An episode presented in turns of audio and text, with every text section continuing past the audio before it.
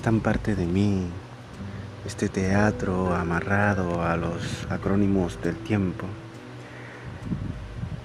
Es tan aturdidor y a veces hasta halagador pertenecer a ellos. Se dibujan como lápiz en la hoja blanca y de repente aparecen flores, pétalos, rosas, trinitarias y cayenas. Una bella a las once, florecer, indicándonos la hora.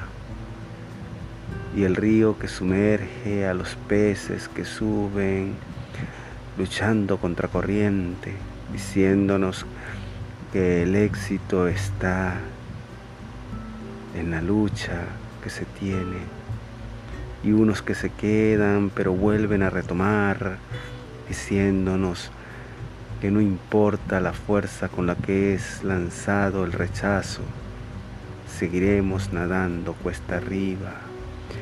Cuando lleguemos a la cuesta, encontraremos la montaña llena de piedras y de baches y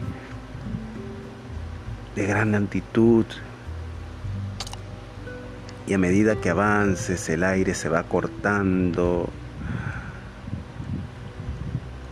y el frío te va sumergiendo en el olvido y hasta en la soledad.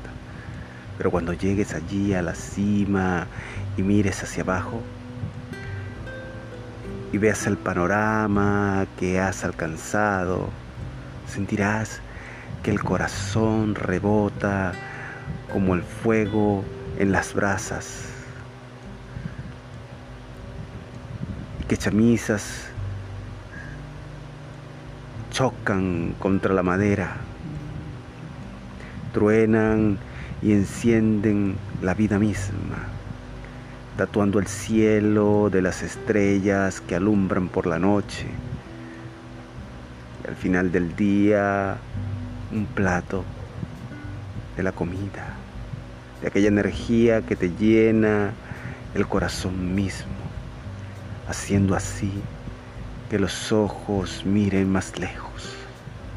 Y el día de mañana se espera con ansiedad, pero hay que tomar una breve siesta, un dormir, una tranquilidad, un reposo al cuerpo. Pues todo no se debe de tomar con tanta atención, solo se debe de andar con tranquilidad en este valle de historias tan ilógicas, pero a la vez tan bellas, que se vivan en un momento.